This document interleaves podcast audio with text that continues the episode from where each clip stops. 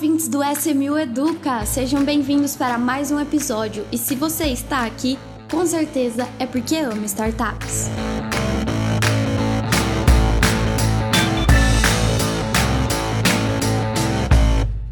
Olá, pessoal! Estamos aqui novamente para mais um episódio. Eu estou aqui com o Diego. Tudo bem, Diego? Oi, Marília, tudo bom? Então tá ótimo. Hoje, Diego, a gente tem uma convidada que tá aqui pela primeira vez com a gente. Ela é do time SMU, mas nunca gravou com a gente. Eu tô falando da Emily. Tudo bem, Emily? Tudo bom, pessoal? Prazer estar aqui pela primeira vez, vencendo minha timidez aqui, meu medo de ouvir minha própria voz para para falar aqui sobre um tema legal junto com vocês. Seja muito bem-vinda ao nosso querido podcast. Isso mesmo.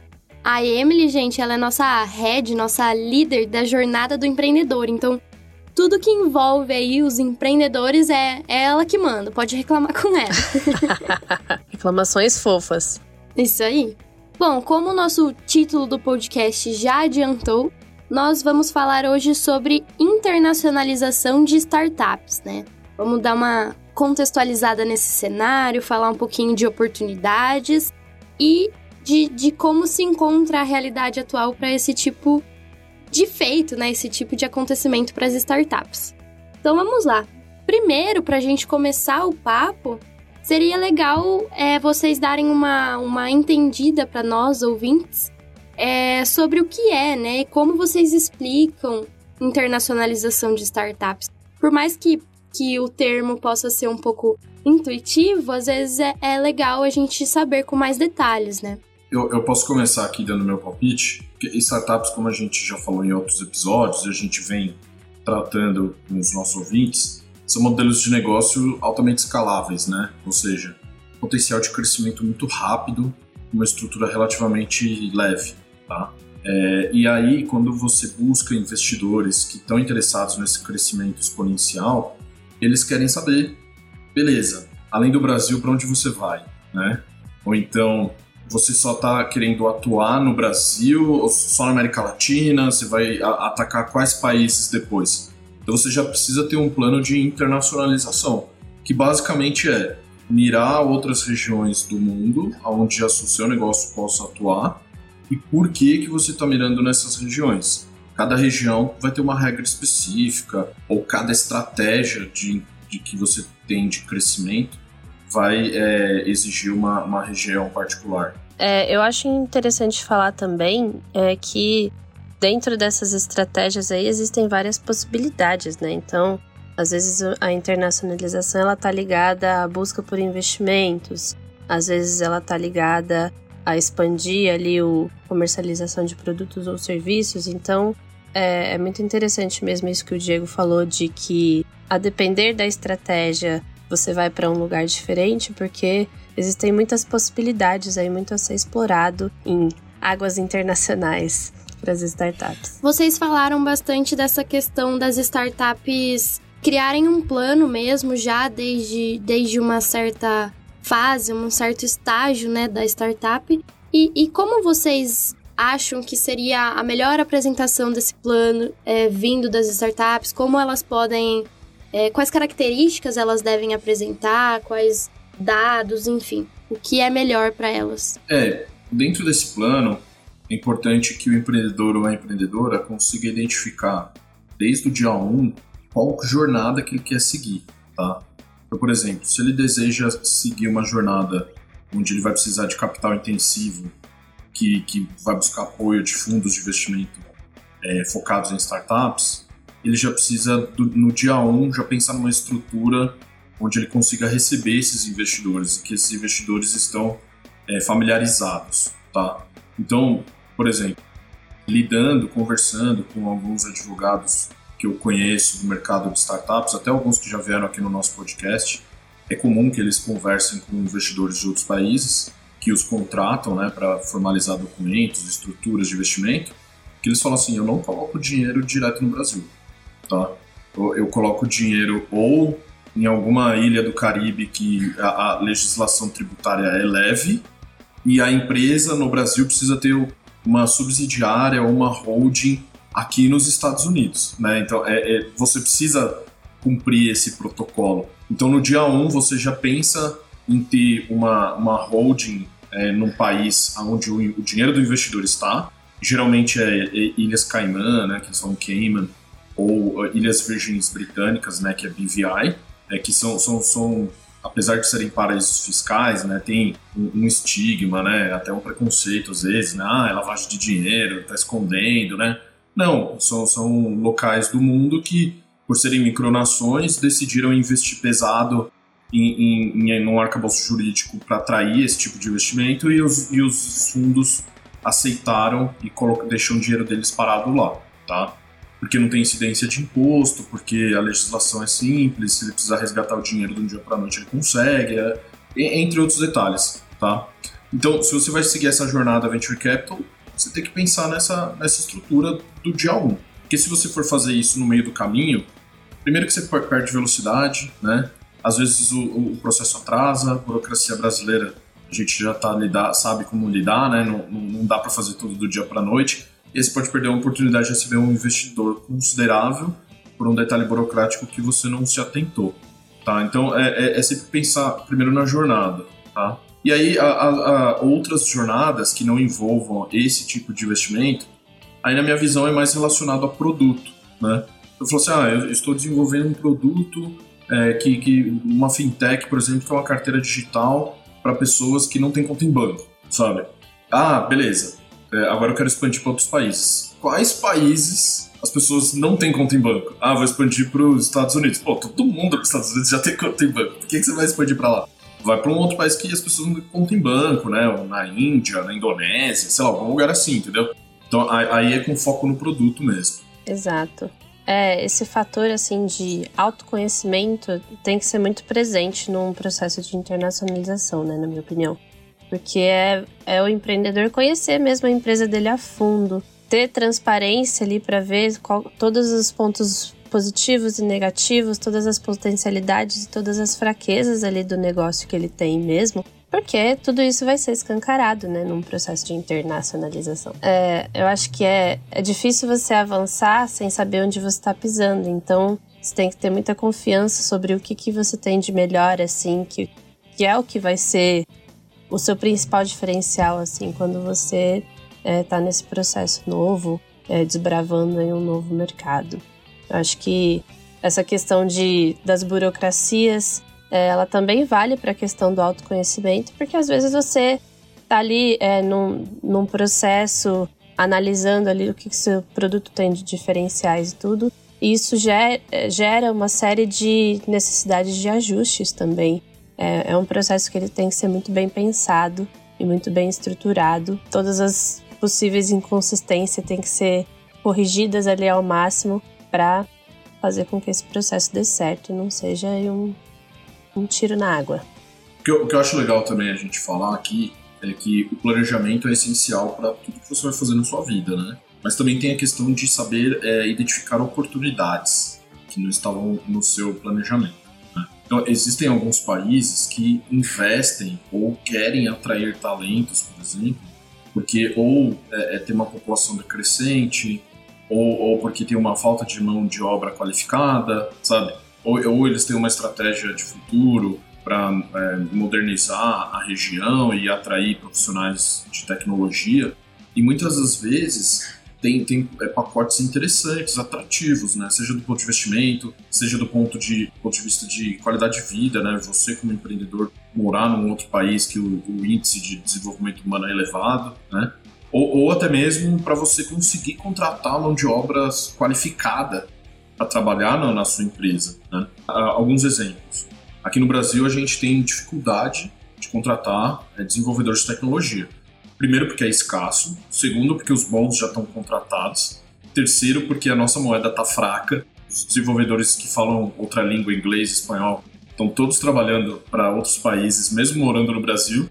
E aí sobrou pouca gente. Porém, outros países do mundo têm abundância de mão de obra qualificada, né? alguns países do leste europeu. É, eu conversei com o pessoal da China, por exemplo, né? Eles falam que lá é, as universidades formam muitos engenheiros de, de dados, engenheiros de tecnologia, e, e tem, é, um, tem uma abundância desse tipo de, de mão de obra, entendeu? Então, muitas vezes, eventualmente, você pode internacionalizar sua empresa tão somente para poder contratar essas pessoas. Você cria um, uma empresa só para receber essas pessoas, para você estar em conformidade com a legislação trabalhista local, ou para essas pessoas conseguirem receber a remuneração né, diretamente. Talvez eu acho que não seja tão fácil assim você fazer uma transferência, uma TED do Brasil para a China para contas de pessoas físicas, entendeu? Mas se você tem um, uma empresa na China, entendeu? Que tem conta no banco lá e que, e que você consegue mandar dinheiro com mais frequência porque você já passou por todos os processos de validação, aí você, você consegue remunerar essas pessoas com velocidade, né?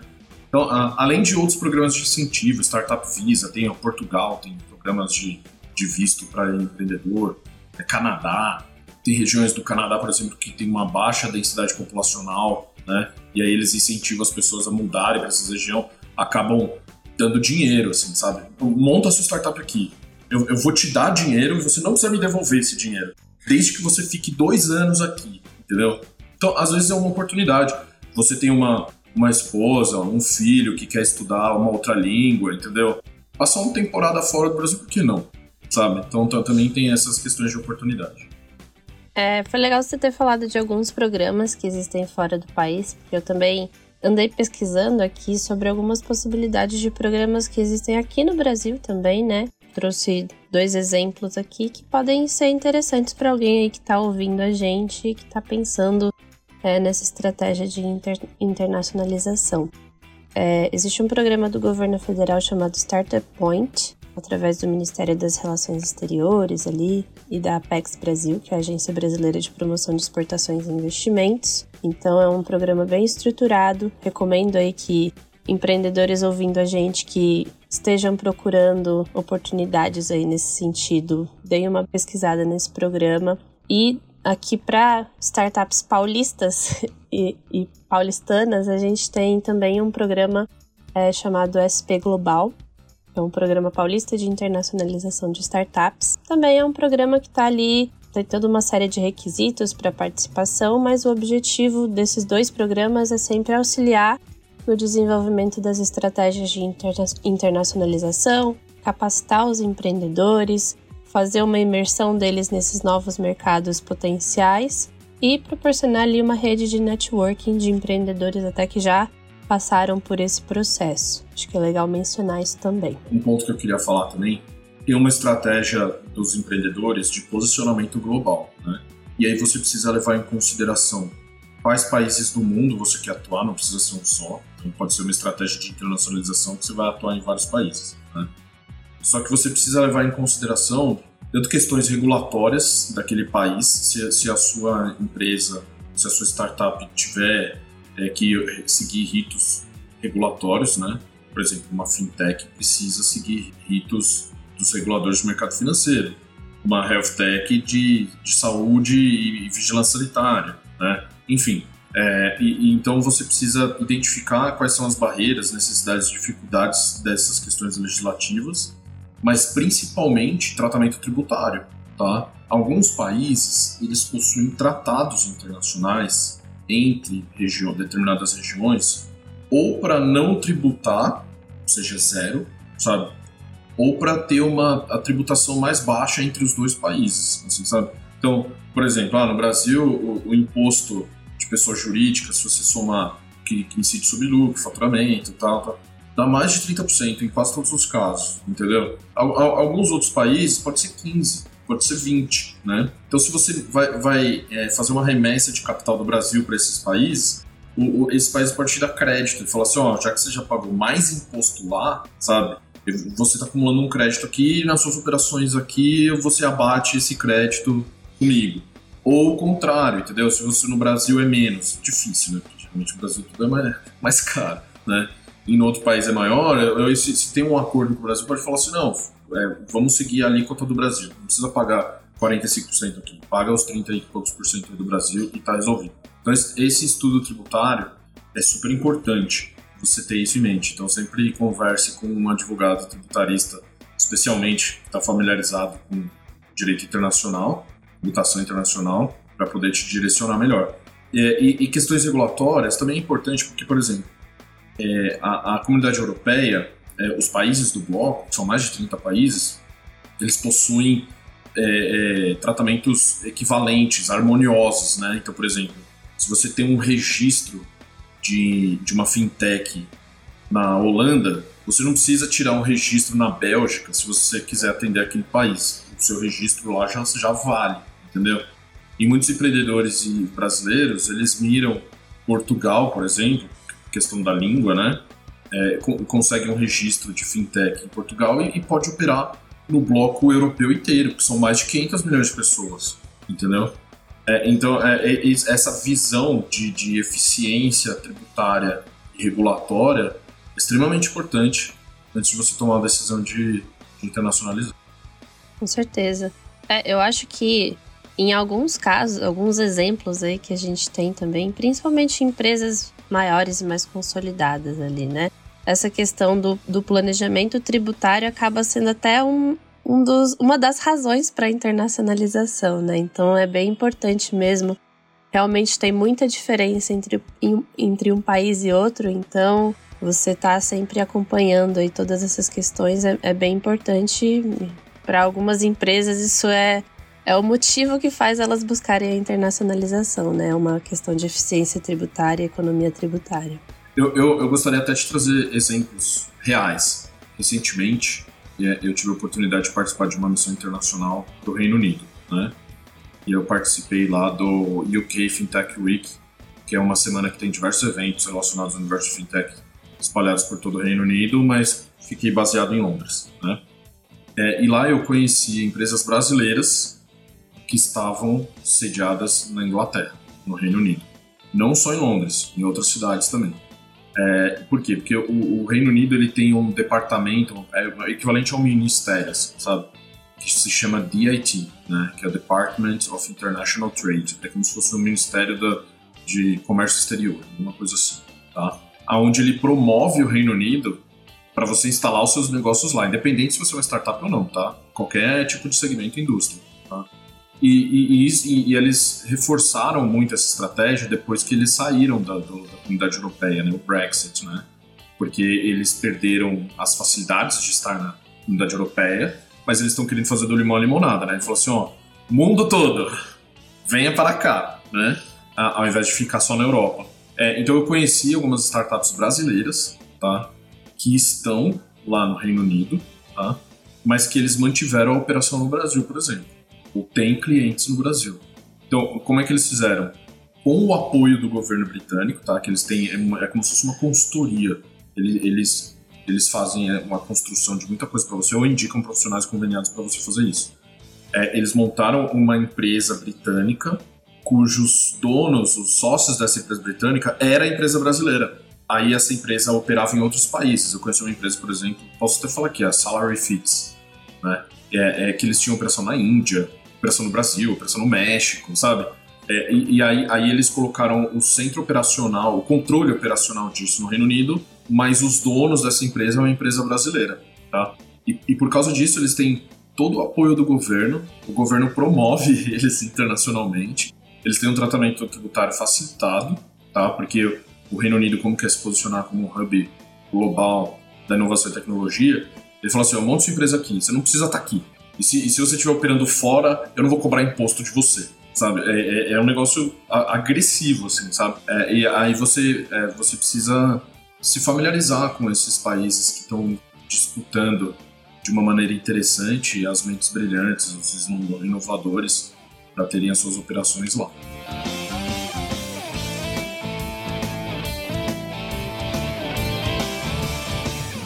Falando um pouquinho de, dos estágios das startups, existe alguma regra, alguma obrigação de um estágio mínimo ou a startup em qualquer momento de sua existência ela pode tentar essa internacionalização? não tem muito estágio. É, eu acho que depende bastante dessa questão da estratégia da empresa, do produto que ela desenvolve. Tem empresas que o, o termo em inglês é aquelas born global, né? Que elas nascem globais já porque elas têm um, um produto, um serviço que já já está mais preparado ali para essa questão de internacionalização. E tem outras empresas que preferem conquistar ali o mercado do, de origem delas antes de promoverem uma internacionalização. Então, é, isso depende muito do, do tipo de produto ou serviço que a startup promove, né? Ou então dessa estratégia mesmo de dominação de um mercado local para expansão para outros mercados, ou de já iniciar atacando já outros mercados é, desde o começo. É legal que até aqui no Brasil a gente tem exemplos de grandes startups aí, de, de unicórnios que seguiram essas duas estratégias, né? É, como exemplo de startups que já nasceram globais, é, a gente tem a Ebanks, que desde o primeiro momento ela já, já nasce ali, já nasceu com uma, uma visão voltada para alcançar os mercados externos. Então, um dos primeiros clientes deles já foram o AliExpress, por exemplo. E outras empresas também que preferem dominar o mercado antes de buscar uma estratégia de internacionalização, como por exemplo é o caso da Gimpass, ou é o caso do Quinto Andar, que está iniciando uma estratégia de internacionalização agora, abrindo algum um escritório em Portugal e tudo mais. Depende muito.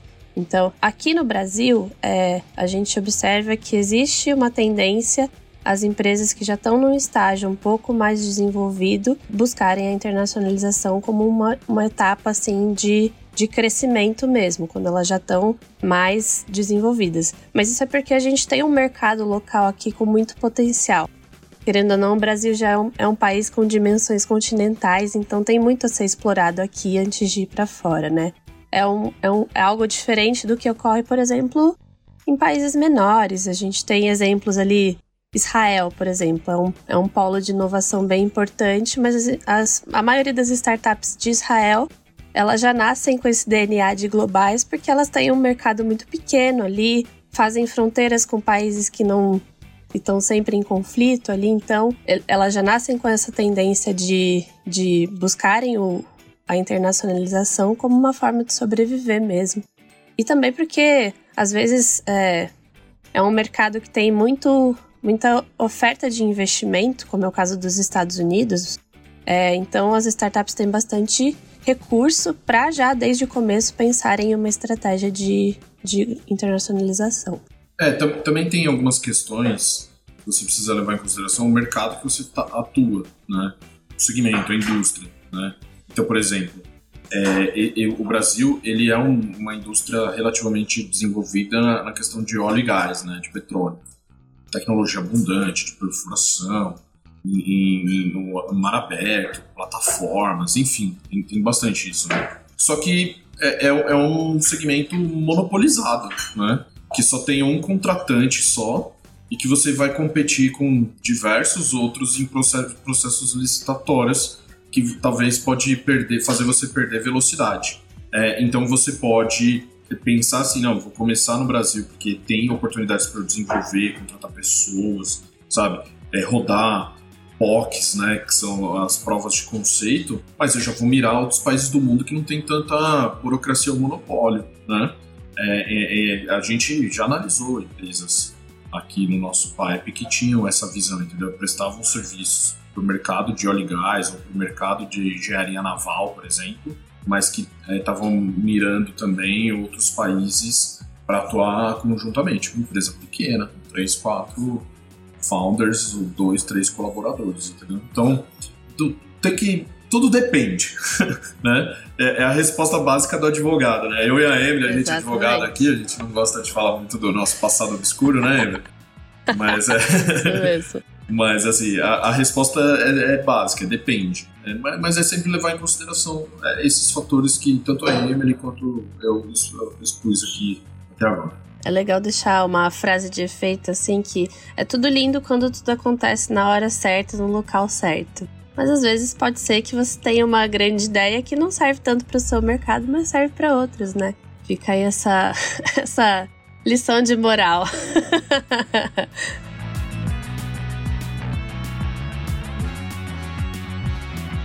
Bom, muito legal tudo que vocês falaram até agora, mas infelizmente precisamos encerrar o nosso papo.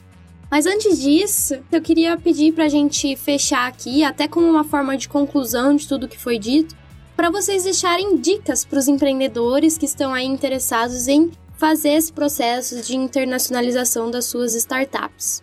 posso começar aqui, é, tem que, eu falei no começo, né, considerar qual é a jornada que você quer seguir. Cada jornada tem as suas particularidades.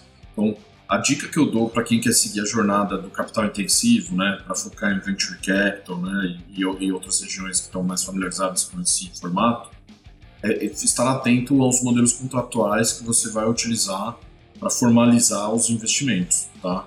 Então não adianta chegar lá com muito conversível brasileiro, com cláusulas que o investidor brasileiro quer ou que são aceitas aqui no Brasil, que lá vai soar estranho, vai estar tá fora do padrão e, e, e, isso é red flag, né? Ou seja, é, é um, um, item que a, a, partir do momento que o contrato foge do padrão, os fundos ou investidores mais sofisticados não querem nem olhar, não querem nem seguir em frente, porque ou acha que é pegadinha ou acha que o empreendedor não sabe o que está fazendo, porque está colocando um, um, documento que não existe, né, que não é padrão. Enfim, só, só pode gerar qualquer tipo de desconforto né, nessa jornada e, e para evitar esse aprendizado forçado, melhor você tentar procurar antes os modelos adotados internacionalmente.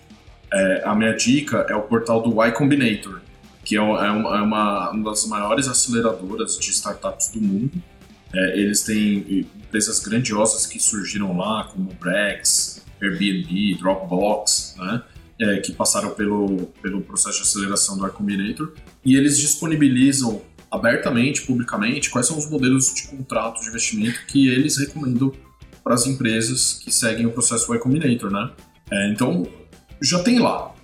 As empresas de sucesso usam aqueles contratos, entendeu? Não tenta traduzir o seu português para o inglês, primeiro que vai ficar estranho, Segundo, que vai gerar esses alertas que eu falei. Então, a minha, minha dica é um pouco essa daí.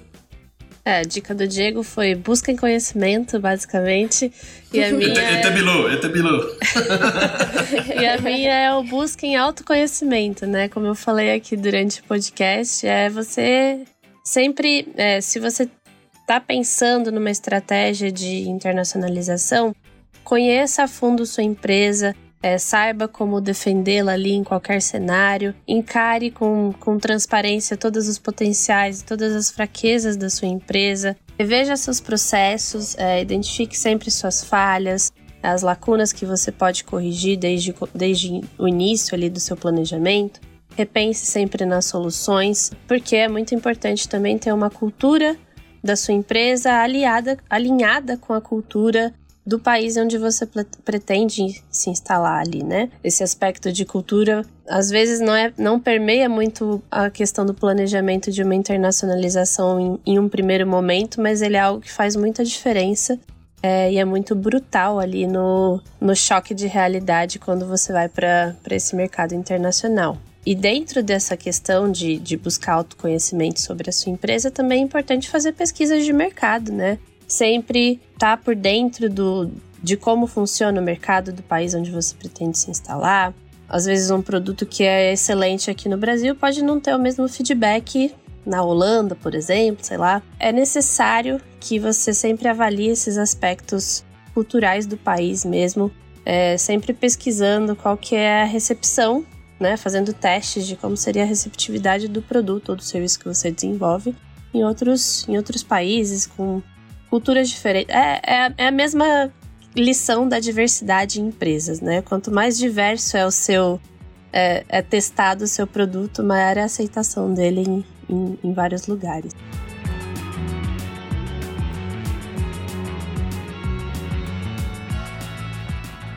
Bom, como sempre, vocês foram maravilhosos. Infelizmente temos que encerrar nosso papo, mas antes de, de dar tchau, eu queria convidar vocês para fazermos o Dica SMU, que é o momento aí que damos, damos as dicas para os nossos ouvintes. Então vamos lá. Quem gostaria de começar? Emily, quer fazer as honras? Vou começar aqui, eu que sou a novata. O tempo passa tão rápido, o tempo passa rápido quando a gente se diverte. A minha dica de hoje é, é uma série da Netflix chamada 100 Humanos, ou 100 Humans, já que a gente tá falando de internacionalização aqui. é uma série bem divertida, assim. Eu costumo assistir ela geralmente no horário do almoço. É, é meio que um reality show, é uma, uma pesquisa, assim, que uma, uma produção lá da, da Netflix. Eles pegaram 100 humanos de diferentes contextos, backgrounds, raças, cores, credos e colocaram eles todos juntos num, num prédio. E a cada episódio é feita uma série de testes ali para comprovar uma teoria ou, né, ou negar essa teoria. Então é, é, é, uma série bem levinha, mas ela gera algumas reflexões assim profundas sobre a humanidade. Legal demais. E você, Diego, qual é a sua série? Sua série não, sua dica. Tem que ser série, hein? Você viu que eu quase, eu quase impus. não, é, eu, eu gosto de acompanhar histórias reais, né? De grupos musicais, assim, sabe? De bandas que. De, ou que eu gosto, ou que são icônicas, né? É, e tem, um, tem uma série que está disponível no Star Plus, né, que conta a história de um grupo de rap muito famoso dos anos 90, que chama Wu-Tang Clan, né? Que é W-U-T-A-N-G-C-L-A-N, né? Wu-Tang Clan. É, só que é, é, é, interessante porque ela demonstra ali o, a história dos, dos, integrantes do grupo antes da fama, entendeu? É, é, quais eram os conflitos familiares deles, quais eram os desafios do, do bairro que eles moravam, né? Que, que é região periférica, né? Vendida, conflito de gangues, é, drogas e, e, etc, né? Mas também com, com essa jornada vencedora, né? Como eles conquistaram o sucesso, como eles é, atraíram a atenção das pessoas no entorno, né? Tem, tem um pouco assim, eu, eu sempre faço esse, essa comparação, por exemplo, o desafio de montar uma empresa, né? Você precisa se destacar, você precisa adquirir clientes, você precisa aparecer na mídia, né? E as estratégias que eles usam, né? Então, gravava fita uma a uma, saía distribuindo na porta do metrô, assim, sabe? Até ficarem famosos, assim. Cara, é, esse tipo de história para mim é muito inspirador, assim. Por mais que seja bem pesado, né? Tem cenas pesadas de violência, né? De gangues, né? De morte, etc. Mas é, eu, eu, eu, admiro muito esse, esse tipo de, de narrativa. Então eu, eu recomendo essa série. É Wu-Tang An American Saga, o nome da, da série. Legal. Bom, então hoje a gente está num especial de séries aqui, porque a minha dica também será uma série. E também é do Star Plus. É uma série chamada. Ah, na verdade, muita gente conhece a anterior a ela, né? A, a que eu vou indicar é a How I Met Your Father. É, que é, assim, de certa forma, uma. Não é uma continuação, mas uma releitura é, da How I Met Your Mother, que é que traz a personagem Sophie como principal, contando para os seus filhos como ela conheceu o pai deles. E assim, é aquele tipo de série para você realmente se distrair, dar risada. Por enquanto, tem uma temporada só, mas eu me diverti muito e recomendo. É, é bem legal. Então, é isso. Agora sim, podemos encerrar. É, Emily, muito obrigada pela sua participação. Você vai voltar mais vezes, não tem muita opção. Estou sendo intimada aqui ao vivo. Está, está sendo intimada, falou ao vivo, não tem como negar. É isso. É isso. E Diego, obrigada por mais uma participação. Você também vai voltar mais vezes sem Com opções. Com certeza, estou sempre aí. Sem opção, com opção ou sem opção, estou sempre aí. Perfeito, então. Obrigado, ouvintes, e até um próximo episódio.